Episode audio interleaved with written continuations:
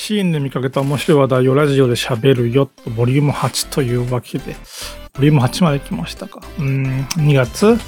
8日ですよね。まあ、確定申告が嫌すぎるわけですけども。まあ、去年ぐらいはこの2月の時期にこう寒くてですね、寒さと確定申告もダブルショックだったんですけども、最近は暖かいんでね、その寒さの分だけではこう免除されているのが救いですわ。うん。そんなわけで喋っていくんですけども。うん。まあ、あの、最後に言うことをね、今、頭に一回言っておくんですけども、えー、古いものと新しいもの、商業と同時の辻角に今立ってるようで不思議な気持ちだなということが今回のテーマです。はい、ではやっていきましょう。これは、えー、猛烈催眠学園という、まあ、もうがわかるように、こう、牛さんサイズのデカ父と催眠、お手軽催眠的なミニゲームで今5000ダウンロードを超えているサークルさん、サークルちょい屋さんが、まあ、最新作のパパ活男女、ミークに食べられるちえちゃんのリリース日を決定したようなっていう記事なんですけども、まあ、詳しくは概要欄見てください。概要欄、概要欄ね、見てくださいって感じなんですけども、まあ、ここではその内容について考えたことについて。内容についてっていうのは要するにこう、ユニティ、ゲームエンジンみたいなことなんですけども、うん。まあ、この記事内で言っておられるのはですね、トークバトル RPG ということで、うん、これ何なのかな？あの、ユニティのビジュアル、こう、ビジュアルエディターっていうことかな？うん。えー、あの、ステートメントを線でつなぐようなビジュアルエディターの写真が、かなりこう並べられておりますね。まあ、かなりこう、トークバトル RPG ってことで、かなりこう、まず数が多い。つながり方はそうでもないのかな、まあ、まず数が多いって印象を抱かれるようなスクショを、まあ、語っておられますね。うん、で、えー、記事内で曰く過去4作全部足しても比にならないスプリクト量によりユニティがなんか重くなっておりますということで。で U につけて U にこと書いて、えー、有利を焦っての乗り換えを考える時ってこととなんかこうチーカー風におっしゃられておりますけども。そこでまあ思ったんですよね。ああこれができるってのがこうユニティ強いよなって。まあ、あの一言で言えばスケーラビリティっていうことに落ち着くと思うんでしょうけども、うん、まずこう無料ので、えー、ビジュアルコーディングをやってそれを手手間に感じたら有料版も検討できるっていうこのスケーラビリティなわけですよね。うん、果たして他のゲーム2でこれができるのがどれだけあるかっていうことなんですよね。あのアンリアルエンジンはできるでしょうけども、ゴドットはね、ゴトエンジンはね、どうもこの全部オープンソースってことにこだわってるらしくて、逆にこう有料版のアセットがないみたいな感じを見ましたけどもね、そしてスクールだとこの無料版で課金したら、えより良くなるみたいなことはないわけですよね。そしてこう CF2.5 とかありますけども、まあ基本的にはこう無料版で試して課金するとより良くなるよみたいなのはないわけですよね。うん。まあ、ユニティがすごいぞっていうのはあちこち言われてるんでしょうけどもその強さを一つ一つ解剖して言われるようなことはあんまりなくてですね。まあ一つにこのスケーラビティが整った環境アセット環境ですか。これ自体がこうユニティ制作でユニティで制作する時の強さだよなとなんかこう俯瞰した気分になれましたね。うん。ユニティのなんか公式側から言われるんじゃなくてこう制作側からそれを感じ取れたという、うん、そうするとこうよりこう感じられるわけですね。こうまさに今ユニティの時代だっていうのはうん。私も5年ぐらい前にこれからユニティが増えていくかもななんていうことを思っていたんですよ。ただそのユニティがこれから増えていくかもなっていうなんかそのこれから増えていくなんていうまあ増えて実際に増えていったんですけどもただ増えていくなっていうだけの目線でじゃ分かっていなかったことっていうのはこう単純にこう置き換わるだけじゃないんですよね。ツクールからユニティ へみたいに。そのツールが置き換わるだけじゃなくてツールが置き換わった時に、まあ、いろんなこう考え方制作方法思考法あるいは売り方もですね、まあ、変わっていくっていうその大々的なシフトその辺の空気感っていうのもなんか分かってなかったよなっていうなんでしょう。これからインド経済が伸びていくって言った時にそれはそうなんだろうけどもそのじゃあ具体的にどう伸びていくかっていうその風景とかは全然思い浮かばなかったみたいなことでしょうかね。だから全然分かってへんかったみたいなことですありますけども。うん。で、同じようにこれはユニティの話題ですね。えー、えー、なんて読むのかな。ナーセシリーディメンション、迷子の内臓と触手の世界っていう、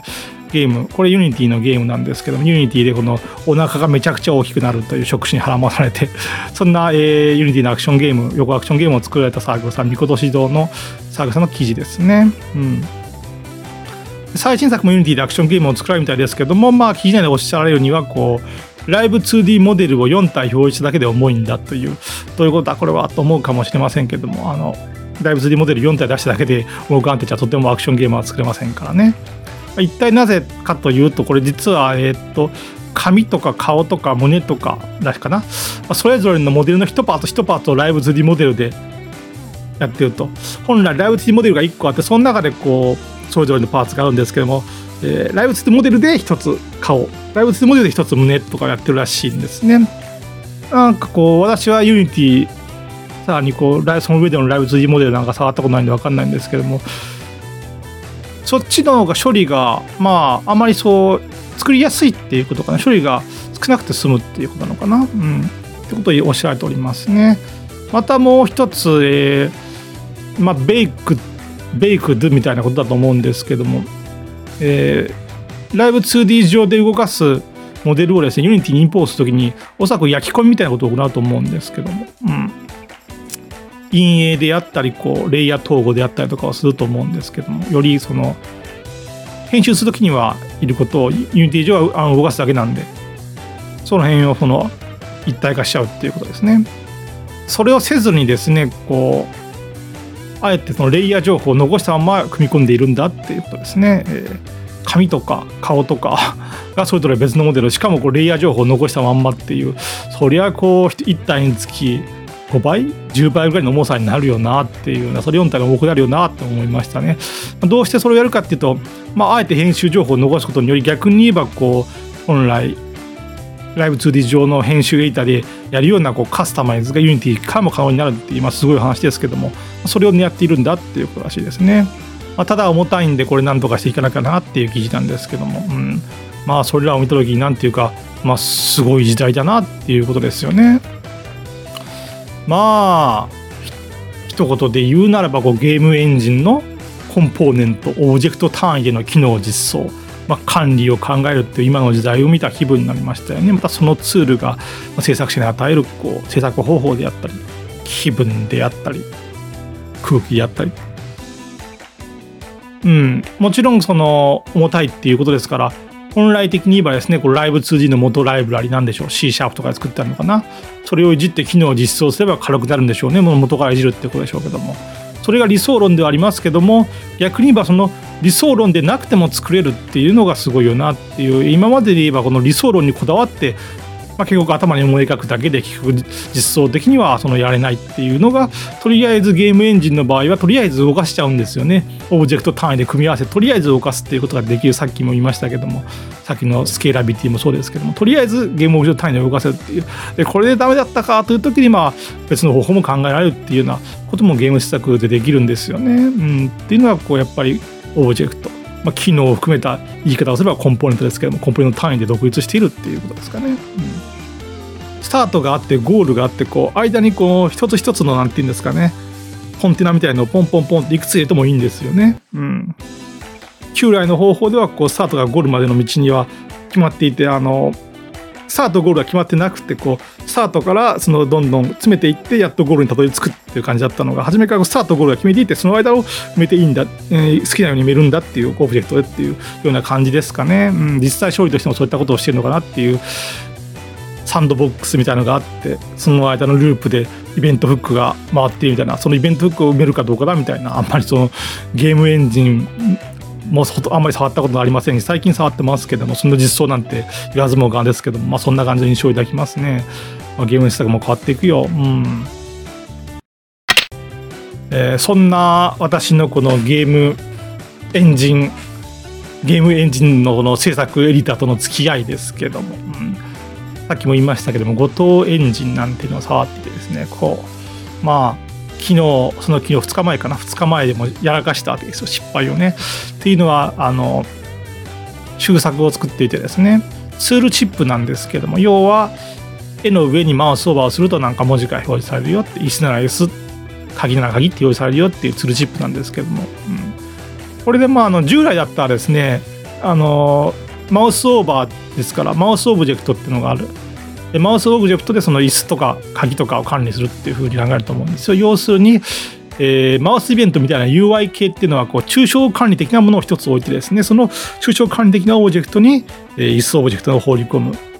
鍵オブジェクトを放り込む。そして、えー、抽象管理しているマウスオブジェクトの内で取得して鍵です、うん、椅子ですっていうのを表示させる。みたいな風なのが、まあ、例えばこう JavaScript でブラウザ上で書くならそうなんですよ。そうだと思いますし、まあ、基本的にはプログラムってのはそういうふうに考えると思います。だってそっちの方がま軽く済みますし、UI 同士が干渉しなくても済むと思うんですよね。ところが、こう、五動エンジン、もしくはゲームエンゲームエンジン上の作り方作り方だとするとですね、椅子のオブジェクトを作って、鍵のオブジェクトを作って、その椅子のオブジェクトの下にこうマウスオブジェクトをくっつけるよ。鍵オブジェクトの下にマウスオブジェクトをくっつけるよっていうマウスオブジェクトが2つあるじゃないかっていうようなことになっちゃうんですよね。要は椅子もオブジェクトマウスオブジェクトマウスもマウス系もオブジェクトっていう明確なオブジェクトも一つ一つ単位でなんかやりたいよってことだと思うんですけども抽象的なものは許さないみたいなだからこのそれぞれの鍵であったりオブジェクトであったりこのしっかりしたものの下にぶら下がるよっていう考え方をすると思うんですけどもそれだとこうマウスオブジェクトが2つあることになっちゃって干渉しちゃったりなんか無駄な処理が走ってるんじゃないかと思うんですけどもそうやってやるんだなって思いましたね。ただまあプログラムの歴史をたどればですね昔はこう二進数で書いていたのがアセンブラーになりアセンブラーで書いていたのが C 言語になり C 言語で書いていたのが今なんでしょうね。なんでもあの Ruby とかみたいなスクリプト言語になり今 C シャープとかもいいんですけどもどんどん分かりやすくなっていくんですよね。で分かりやすくなった反面での融通を聞かせてくれるわけですから融通を聞かせた分だけちょっと処理は重くなってるんですけども。まあ今時そのアセンブラで Windows 11用のプログラムを書くなんてことはありえないわけでね、うん、だって十分なこう処理マシン資源があるわけですから。処理をしてくれるマシンの資源があるわけですから。そのマシン資源に甘えなきゃいけないということでどんどんどんどん簡単な記述でやるようになっていくんだと人間が楽するようになっていくんだということですね。まあ、その代わりに世のニューティもしっかりですけどいろんなことができるようになるっていうことですね。処理は重いけどもいろんなことができるようになる。で処理が重くなった分は、まあ、マシンスペックマシンスペックが充実してるからいいじゃないかという考え方を今までしてきたわけですね。この過去30年か今までぐらいまで。ですから、この私の従来の抽象管理的なマウスオブジェクトで管理してゲーム、管理すればいいじゃないか、その方が形の方が軽いじゃないかっていうやり方が古くてですね、やっぱこのオブジェクトをそれぞれに下に生やすんだっていう見た目の分かりやすさをやっぱやっていかなきゃいけないんだろうなっていう、うん、もっとこう結果動きさえすれば OK、早くできれば OK、えー、もし困ったらスケーラビティ、スケーラブルをしようっていうような考え方にこう価値基準に変えていかなきゃいけないなっていうこうゲームエンジンの流れにさえ乗り遅れている。なっていうふうに私自身はそう思った痛感させられたことがありますよね。こう支援とかを。今今話題の生きのいい声優作者さんたちのまあ最新の記事なんか見るとね、まあ、それを知れるっていうだけでもこう空気感が分かるっていうだけでも支援いいんじゃないかと思いますけどもね、うん、それ読んでるうちはまだ最新でいけるんだってことでしょうかね。いた気になれるっていうことでしょうかね。これは、フライングパンジャンドラムという記事のタイトルを言うと、おとぎ話の鬼ごっこアニメ版ということらしくて、まあ、まさにその表題通り、おとぎ話の鬼ごっこという作品、これは今9600ダウンロードですね。一番ダウンロードは到達してない作品ですね。それがこうアニメ化するらしいですよ。うん。同時にアニメ化っていうと、まあ、あの作品で使った CG を、まあ、ゲーム中で使った CG をなんか抜き出してこう勝手にじゃないんですけども、まあ、別の会社がライブ 2D で動かして動画にするみたいなこともあるんですけどもこれは違いますね、えー、従来の昔ながらの手書きアニメの企画がこう成立したよっていうかもう発売したよっていう記事らしいですね。うん。伝統の手書きアダルトアニメっていうことですね。あまああのこのラジオはまだ始まって 7, 7回ですから、えー、言ってないんですけども以前にも、えー、作成樹脂コレットのなんていう作品が、まあ、手書きアニメになっているのを見たことがありますね。しかしこうこの作成重視コレットですね今 DL サイトでダウンロードするみたら4万4000ダウンロードですよ。4万ダウンロードだったらまあわかるんですけどもおとぎ話の鬼ごっこ1万ダウンロードぐらいですからねあこんな規模感でもこう打診があるんだなっていう手書きアニメの何でしょうかね。あの昔美少女ゲームすなわち商業ですけども原作のまあそれが多かったかなのか。アダルトアニメっていうとなんかこう完全に商業っていう印象を私抱いてるんですけどもその商業のゴンゲたるアダルトアニメが実際のところさアダルトアニメって結構バジェットも大きいんじゃねえの？さすがに分かりますけど普通のアニメよりは低いと思いますけどもやっぱこう手書きで動かすとなれば結構バジェットもでかいと思うんですけどもそんな打診がですねこう同人エロゲ RPG ですね。一番も売れてない同人エロ RPG にあ来るんだなっていうようなこれなんでしょう。まさしくこうアメリカンドリームじゃないけども同人ドリームじゃないかなんて思ったりもするんですね。だってさこう当たり前になっちゃうといけないんでこう認識のために繰り返すんですけども要はこれって全くの一個人がまあ言うなればこう特別な機材を必要としない自分のパソコンだけから初めて作ったものがですねやがてこう数年ですね。45年ぐらいかな。自分でその自分の名を冠した作品自分の名前をクレジットされた作品が、まあ、商業として後半に流通するっていうことなんですよね。改めて言うとやっぱそれってすごいじゃないかっていうなんていうのかな。流通としてもこう個人の名前が周知されるというか刻まれることにしても、うん、1億2000万人がいたらですね日本の。1億2000万人がまあ1億2000万人中の1億 1900万人ぐらいは無名ですわな。そう考える時にこう名前が刻まれていくっていうのはもうはるかはるか数パーセントの子じゃないかって。それをこう特別な生い立ちや特別なお金とか機材を必要せずできちゃうのが同人なんだよな今の同人エロゲなんだよなって考えるとやっぱすごいよなって思うんですけどもどうですかね。何でしょうそれともこれは古いメディア論なんでしょうか。今時 SNS でスマホでバズればもっともっと短く簡単に流通していると言えるのか。どうでしょうかね。なんだかでそのスマホバズの世界も厳しいと思うんですけども。またその知られてるっていうと知られてないしね。寿命が短かったりするとそのネームバリューのまあ動画が知られてるけどその動画のプロ主は知られないとかね。まあいいや。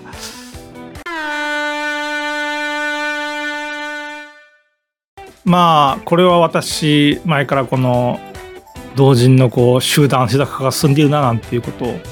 言ってるんですけどもここでの言ってる集団施策化っていうのは言うならばもう商業商業同人みたいなことで要するにこう法人化してやるのかなっていうことだったんですけどもこれから話す話は少し違うこういわば個人レベルと思っていた人でさえもこう分業で分業していくんだなっていう集団施策の話ですね。そのレイヤーの話でもそのレイヤーの界隈でもこう集団施策化していくんだっていうような苛烈化集団施策の苛烈化みたいなことでしょうか。えー、というのはこうゆるなかさんという、えー、灼炎の巫女静音爆乳母娘のエッチなおっぱい浄化物語。なんていうサークルさん。今これ1万4000ダウンロードてますけども、まあ、そのサークルさんがですね、えー、前作「ルカとアレン。2人の赤ずきんと狼男たち」っていう、まあ、作品。これは8000から9000ぐらいだったんですけども。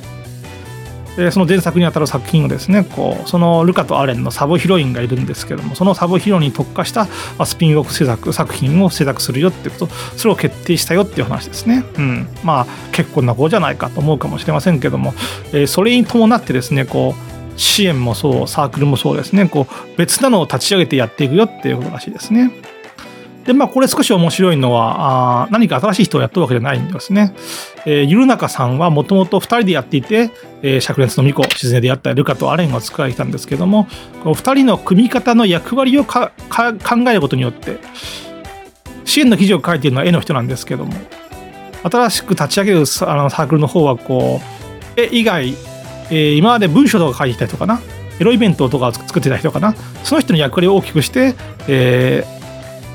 いわばこう今リリソースがパンパンだよと思っていたのがこうギュッギュッギュッギュッまだ押し込めたろ押し込めたろとこう横にしたり縦にしたりこう斜めにしたりすることによってあ入ったズボっていうようなこの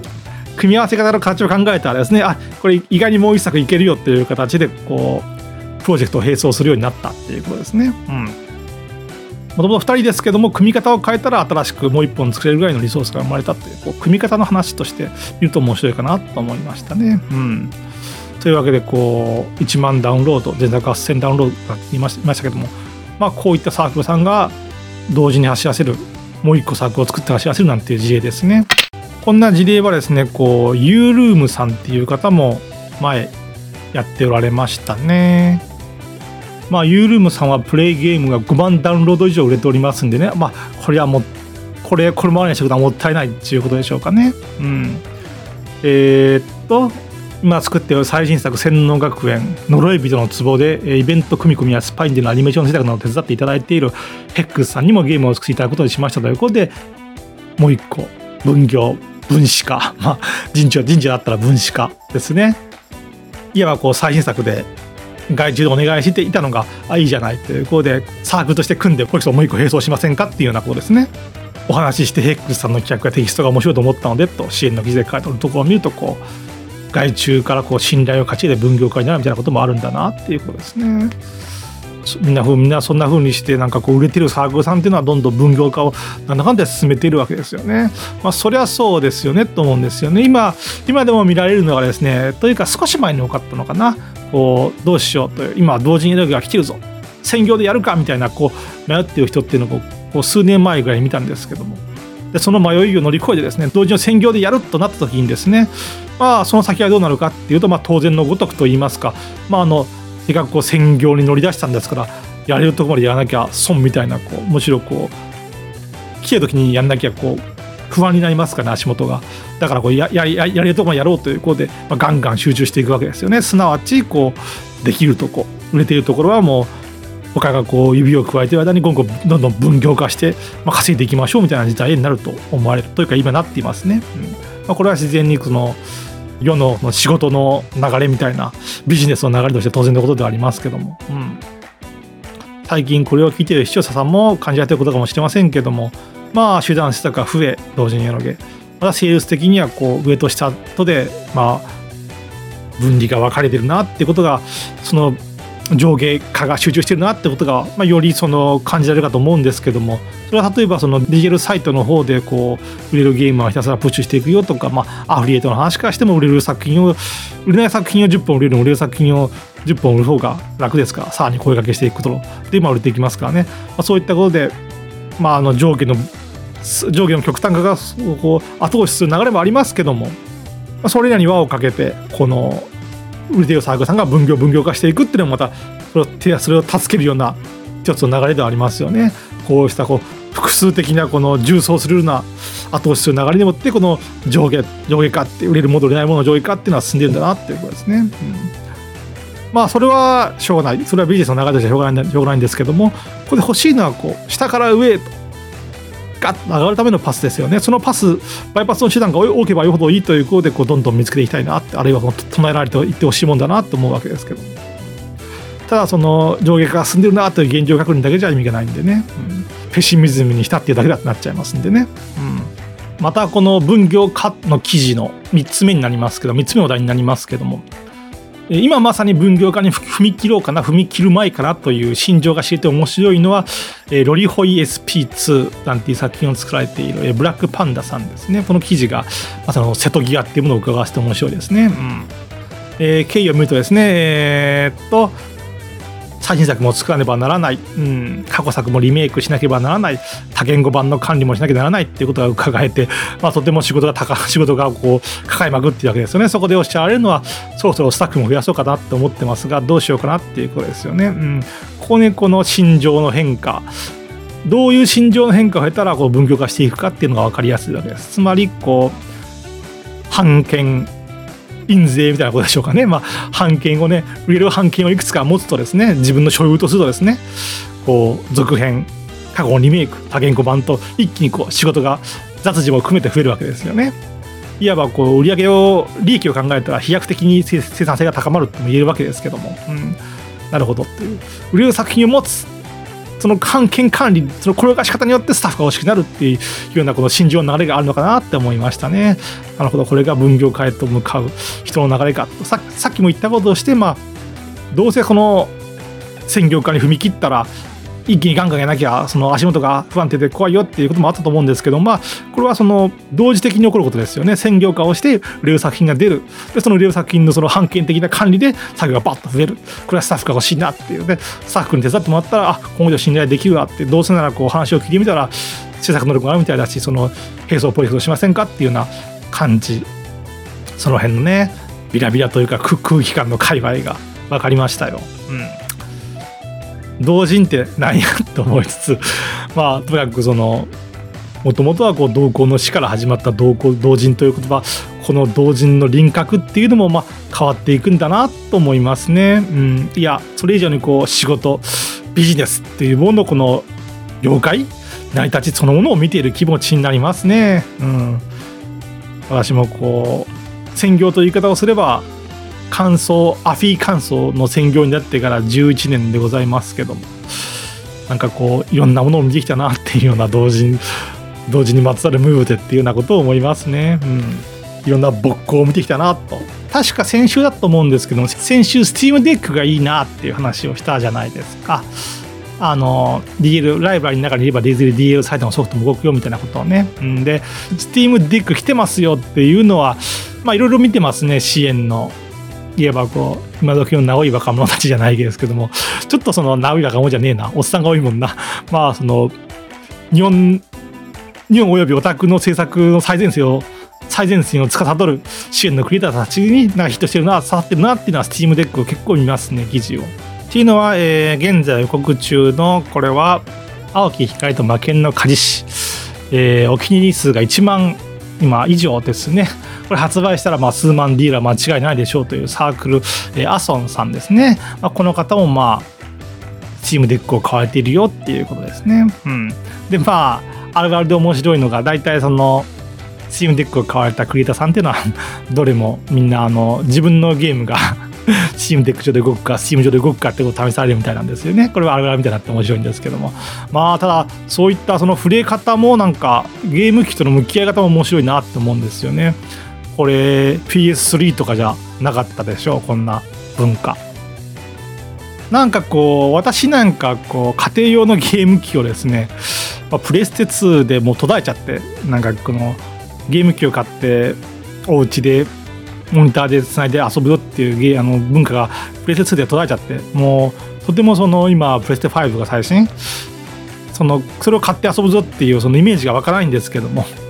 その習慣がもう死んじゃったんですけども。ただこの Steam デックだけはいいなと思ったんですよね。いいなっていうのはまイメージできるっていうことですよ。なぜならばこう家庭用ゲーム機はもう途絶えちゃいましたけども Steam ではあの PC 上で遊んでるわけで。じゃあこの PC 上で遊んでるやつがこの携帯ゲーム機として遊べたらちょっと面白いなって思いますしこのさっきも言いましたけども Steam デック上でこの自分の作ったゲームを動かすか確認するっていう、まあ、目的もありますしね。思えばこのゲーム機っていうのはそうなんていうかこの生活と地続きでないとイメージ生活生活と地続きでイメージさせるっていうことがまあ、その購買意識を煽るっていうことだったよなっていうそれと同時にこうガジェット感みたいなこともありますけどもね、まあ、その2つから見て Steam デックいいんじゃないかっていうだから興味を示されていますけどもね。うん。そこでまああの PS5 と Steam デックの違いっていうのをまあ考えるわけですけどまあプレステ5もこう何でしたっけ？Linux とかで動いてるのかな？なんでちょっとまあ正確には分からないんですけどもなんかこう日本とねそれ以外の国のなんか作りものづくりについてちょっと考えちゃうわけですよ。例えば日本のガラケーがスマホに負けたのってあの2009年とかのできた当初はねスペック的にはその辺負けてなかったんですよ。例えばお財布携帯はずっとなかったよねスマホにみたいなことは言えるんですけども。なんで負けたのかってよく言われるのがこうソフトウェア軽視であるアプリ面であるっていうことが言われるわけですよね、うん。まああの Android 買ったら iPhone 買ったらその Google マップとか使えますからね。その PC で使えてるものが。一方このガラケーのソフトウェアガラケーだけですから。うん。このねそれだけのものを作って作っちゃうっていうまああのわかります？それだけのものを作って開発体験あの体験を上げたいっていうのは分かるんですけども。でその実際にその体験を上げたことによってその一時期は人気を減るんですけども。長期的に見た時にこうよりその汎用的なもの汎用的なものに巻き返されるっていうのがなんかこう日本ありがちだなと日本と海外のものを比べた時にありがちだなと思いまして、うん、こう先週もあの開発資産の連続性が欲しいみたいなことを言ったんですけども例えばこうスクールをやっていてですねスクールはその RPG を作るだけならこう非常に特化したものがありますよね。でいいやいいやと思っていたらですねこう例えばこう VX 系から MV 系になるときにもう VX は Ruby、MV 系は JavaScript 最新作では Unity になっちゃって。なんかこう日本のものづくりとしてなんかその環境でのみしか動かない一点ものを作っちゃってそれに最適化するあまり次に行く時にこう開発さんの連続性が途切れちゃうみたいなグレートリセットされちゃうなっていう。実際あの RP 作り MV からニライトになった時にこう GUI とかは作る的な GUI とかある程度共通すると思うんですけども多分根本が違いますんでね。開発言語も違う。おそらくその UI の感情がだいぶ違ってくると思いますんでね。割とこうノウハウが共通されないと思うんですよね。それで言ったらですねこう Unityやってる人っていうのは Unityが捉えたとしてもこう10年後も割と共通する部分は活かせる部分が多いんじゃないかって思うんですよね。うん。まあ、例えばですね、えー、 Unityもブレンダーもあと Spine みたいなアニメーションツールも大体全部同じエディターの感じになってます。こう複数複数パネルがあってっていうようななんかこう海外っていうのもまた視野がそのおぼろげな話ではありますけどもなんかこう標準化でその長い目で見た時に巻き返しでやられてるような日本のものづくりって思うんですよね。例えばこうライブ 2G とスパインっていう両方ともヌーヌーのアニメーション2があるんですけども今のところはねできるものとしてはライブ 2G の方が綺麗なんですよ。なんでかってライブ 2G の技術公演を見たんですけども確かあれあのすごい異質な作り方をしていてなんかこう二次元の女の子の目とか髪とかの口とかのパーツをなんか分離して 3D 的になんか配置してそうすることによりこの 3D 配置してるんだけども見るのは正面からだからこうヌルヌルかつこうより可動域の広い動きができるんだってことをしてるんですけども、えー、対してスパインっていうのはスケルタルアニメーションで要するにこれフラッシュアドビとかでもなんかこうピンで動かしてましたけどもそれからの流れだと思うんですよ。やり方が違うんで当然ライブ 2D の方がクオリティは今のところアップしてますけども、まあ、これも今までの流れになぞらえればですねあと5年10年考えた時にこうライブ 2D の方がこうガラパゴス化しちゃうんじゃないかっていうライブ 2D がこの独自の作り方をしておりますのでそれを継承するものがなくてこうなんだかんだ言ってこう囲い込まれていくんじゃないかっていうスパインの方がこうアドビ的なああいったこのより広範な技術として共有されてますから何て言うんですかねこうスパインが伸びなくても他の他の意思を継ぐツールが出てきたりあるいはこうお金の面でもこう理解ができるかなのかな投資家の面でもこうより継続的に投資されたりします投資されたりするんですよね。だからこう短期的な方法としてうまいのはやっぱ日本の方だと思うんですけどもな長期でのやっぱこう開発技術継続性でやられちゃうよなっていう開発資産がセットされてるよなっていうようなことを感じたんですけども、まあ、うまく言えないねうまく言えないというかこれはもっともっと深く深く調査をして何かこう産業経済博士みたいなことを言うべきことだねっていうような、えー、 Steam Deck とプレステ5みたいな話がだいぶ飛び火しましたけどもどうでしょうか？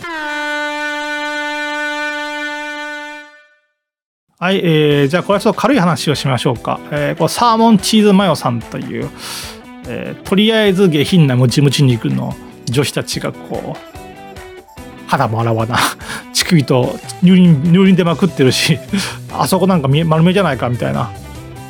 自重しないお肉だらけというデカチチムジジリ幽霊校舎っていうタイトルがデカチデカチチムジジリ言っとるからねっていう作品のサークルさんなんですけどもこのサークルさんは海外サークルというか台湾のサークルさんからなんですよねでその記事を見るとですね、えーハトゥーンさんは台湾のコミュニティサイドでは少し有名な作家です。小説をしていて参加まで出しているっていうようなことをおっしゃっていましてですね。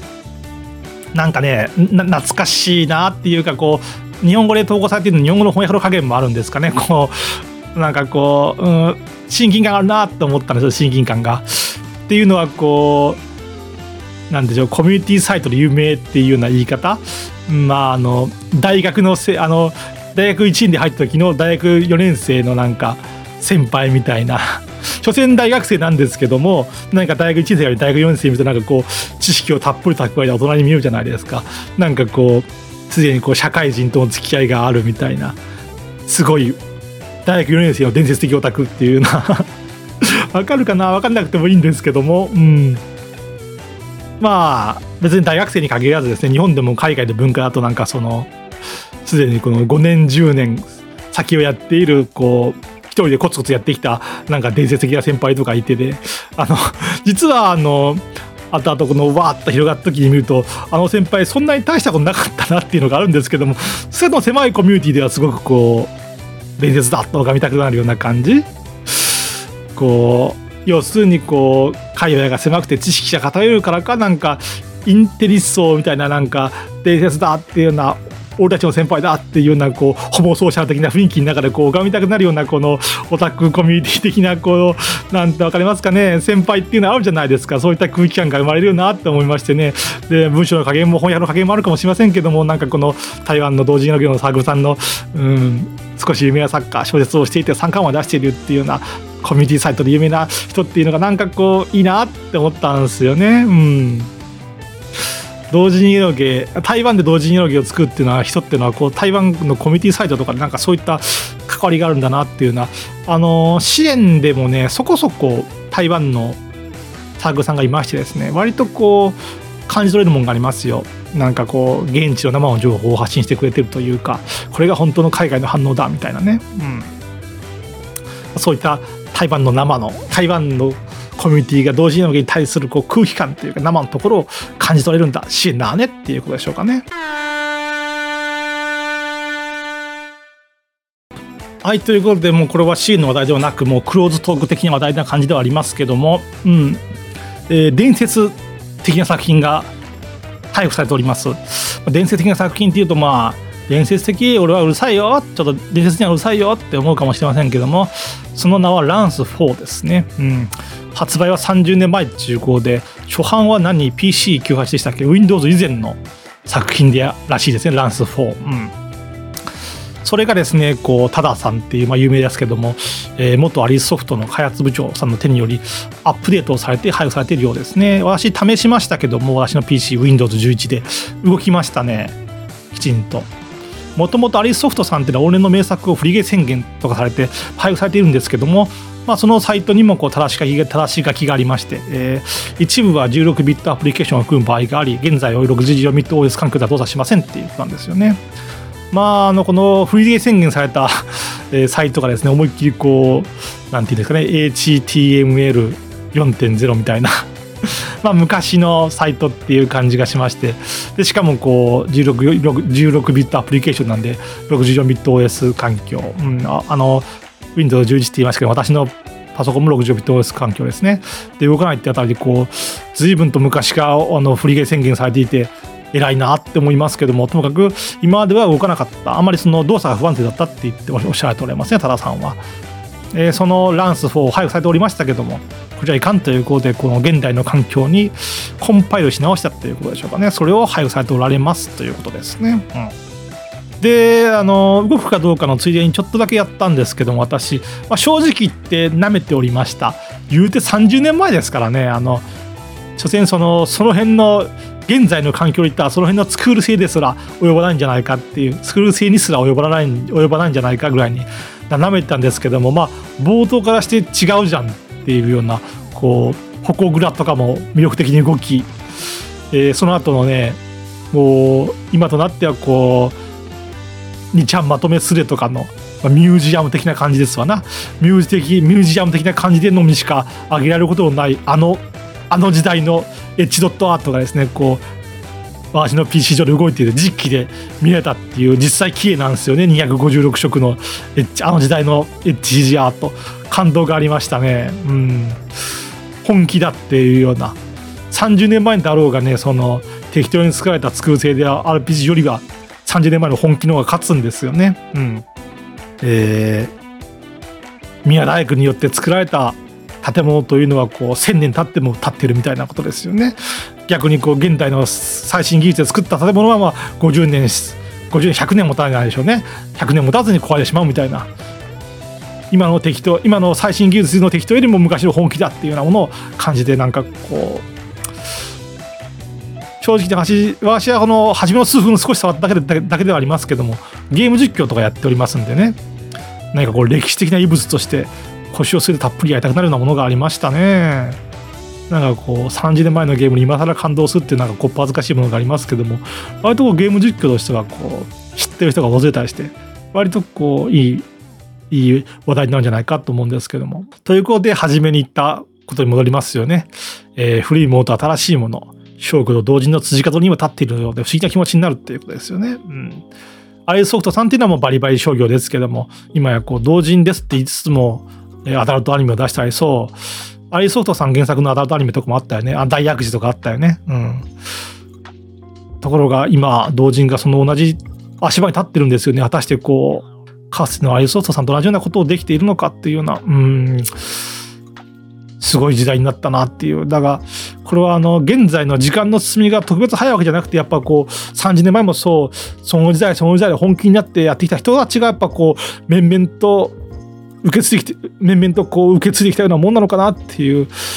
やっぱその30年前もそう29年前もそう28年前もそう1年ごとのなんかその時代の本気最先端っていうのがあったのかななんてこの歴史観にぐわってやられそうになりますわな。